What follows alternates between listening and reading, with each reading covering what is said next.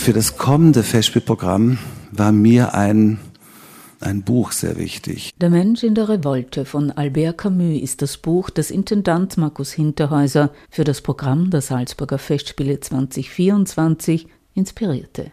Es sind philosophische Essays, Gedanken und Reflexionen über eine Welt nach zwei Weltkriegen, erschienen 1951.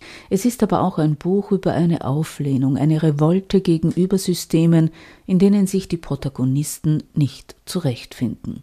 Der Rückblick erscheint zugleich wie eine Gegenwartsschau.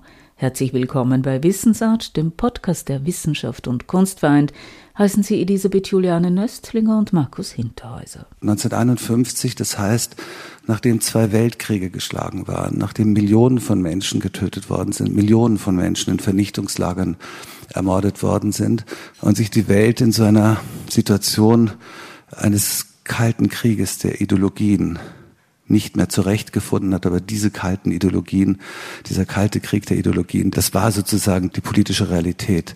Und Camus schreibt einen ganz entscheidenden Satz in diesen, in diesen Essays, angelehnt an René Descartes. Ich denke, also bin ich.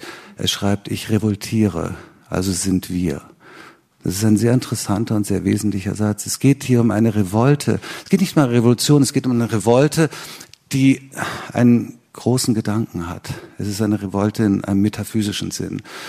Es ist ein Nein sagen zu einer Welt, mit der man nicht zurechtkommt. Es ist eine Verweigerung der Funktionstüchtigkeit einer Welt gegenüber, die Mittelmaß und Maßhalten predigt. Eine Welt, die normiert ist. Eine Welt, die Menschen etwas abverlangt, zu denen sie weder den Willen haben, dieses Verlangen zu erfüllen, geschweige denn die Fähigkeiten haben, diese Norm zu erfüllen.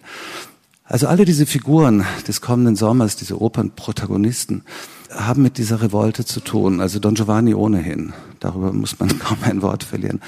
Der Spieler von Dostoevsky, der Idiot von Weinberg, Hoffmann in Hoffmanns Erzählung, sind alles Menschen, die eine Art von Auflehnung gegen diese Welt vollführen, mit der sie nicht zurechtkommen, in der sie sich nicht zurechtfinden. Es ist nicht ihre Welt und sie verhalten sich zu dieser Welt. Die Salzburger Festspiele beginnen am 19. Juli 2024 mit der Ouvertüre spirituell und dauern bis 31. August. Es sind Bewegungen zwischen Himmel und Hölle. Sie erzählen von der elementaren Schönheit des Maßlosen ebenso wie von den darin verborgenen dämonischen Abgründen, von grenzenloser Einsamkeit und der schwindelerregenden gottlosen Freiheit. Im Schauspiel, in den Konzerten und in der Oper. Insgesamt werden 172 Aufführungen an 15 Spielstätten geboten. Ganz zentral in diesem Zusammenhang sind diese beiden Opern Der Spieler und Idiot, die auf Romanen von Dostoevsky beruhen.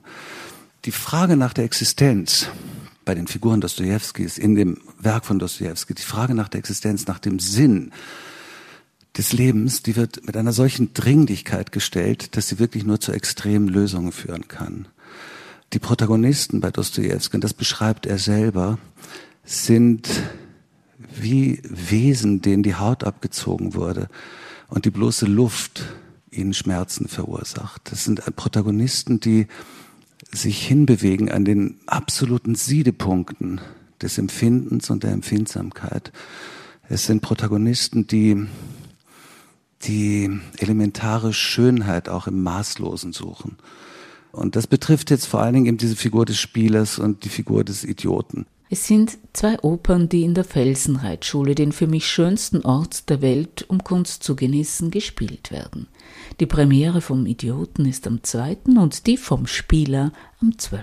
August. Ich möchte mit dem Spieler beginnen. Der Spieler ist eine Oper, die Prokofjew, der junge Prokofjew, im Revolutionsjahr 1917 fertiggestellt hat und die eben in diesem Revolutionsjahr nicht zur Aufführung kommen konnte. Es dauerte einige Jahre, bis dieses Werk, sagen wir, der expressionistischen Phase von Prokofjew zur Aufführung gekommen ist. Der Spieler ist auch deshalb fast paradigmatisch für vieles, was wir im nächsten Sommer erleben werden. Was ist der Spieler? Der Spieler bewegt sich in einer paradoxen Situation. Es ist gleichzeitig der Versuch, seine Existenz zu retten und gleichzeitig das Wissen, dass dieser Versuch der Rettung gleichzeitig die Zerstörung der Existenz ist. Es ist eine Rotationsbewegung, das Spiel, die zu einer Fallbewegung wird. Und dieser Spieler in Dostojewskis Roman, der Spieler in der Oper von Prokofjew, ist jemand, der nicht um Geld spielt in letzter Konsequenz. Es ist eine Erprobung der eigenen Existenz. Er spielt um sein Leben. Und das Leben auch jetzt nicht in einem materiellen Sinne, sondern es ist wirklich die Frage, kann ich noch existieren? Ist diese Obsession noch beherrschbar?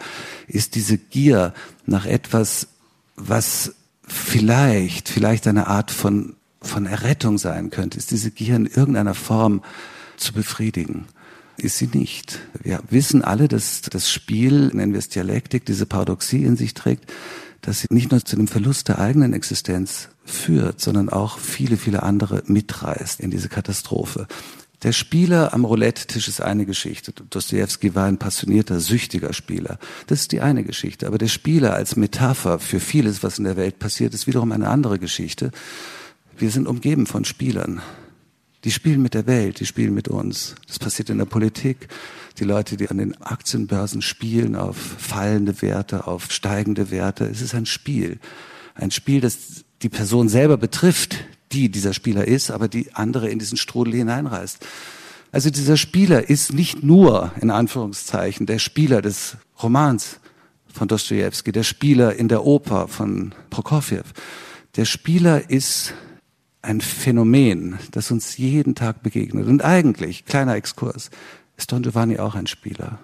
Don Giovanni spielt mit einer Rücksichtslosigkeit ohnegleichen mit seiner Umwelt, mit seiner Mitwelt. Don Giovanni in einer neuen Version von Romeo Castellucci unter dem Dirigat von Theodor Korenzis ist die erste große Opernpremiere des Festspielsommers 2024 und zwar am 28. Juli im großen Festspielhaus.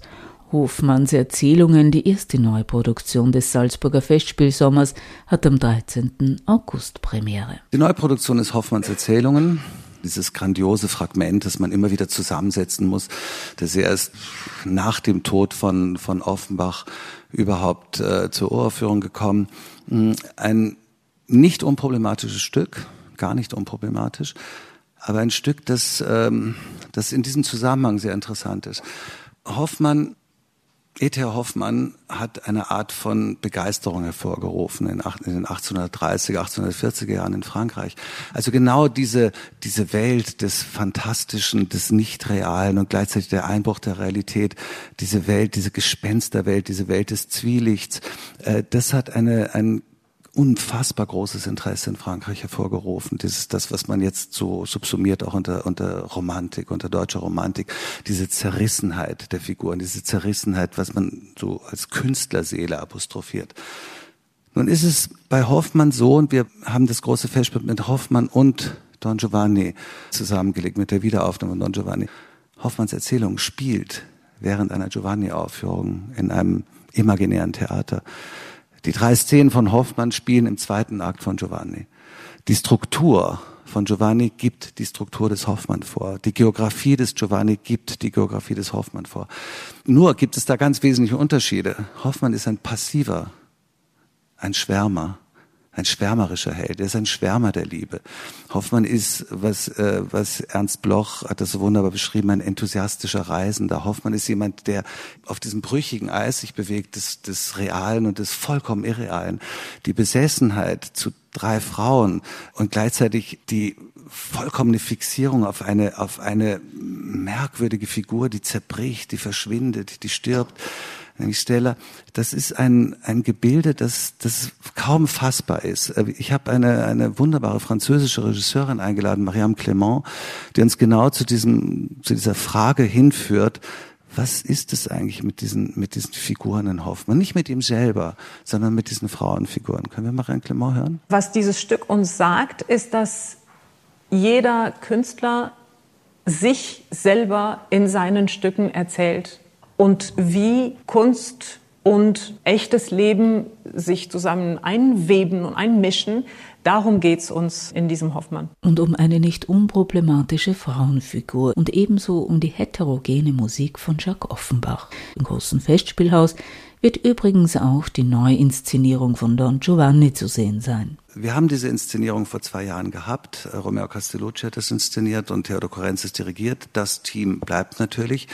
Und es ist trotzdem jetzt eine Art Neuüberdenken von dem, was vor zwei Jahren möglich war und was vielleicht noch nicht zu einem Ende gekommen ist. Es ist meine ganz tiefe Überzeugung, ich sage das jetzt schutzlos, ja, meine ganz tiefe Überzeugung, dass das, was wir vor zwei Jahren erlebt haben, eine ganz, ganz große und ganz wesentliche Auseinandersetzung ist, nicht nur mit der Oper von Mozart, Don Giovanni, sondern mit dem Mythos Don Giovanni. Die Entstehung des Mythos Don Giovanni äh, ist weit vor Mozart stattgefunden. Das war 1600, weiß ich nicht, 22, 23, Tirso de Molina in, in Spanien, der diese Figur zum ersten Mal ans Licht der Welt gebracht hat. Es geht um auch hier um einen, soll ich sagen, um, um jemanden, der eine Revolte, eine innere Revolte vollführt, jemand, der sehr bewusst in einer vollkommenen Empathielosigkeit, in einer Welt ohne Liebe hineinrast, wie ein, wie ein Irrlicht durch diese Welt rast, in den Tod hineinrast. Der Tod ist konstituierendes Element in Don Giovanni vom ersten Moment an. Es geht um den Tod. Es geht um ein Hineinrasen, es geht um ein, um ein, um eine Art von Verweigerung der Realität, um einen Flug ins Unendliche. Es geht um das Begehren, es geht um die Gier, es geht auch hier um, im Sinne Giovannis, um die Schönheit des Maßlosen.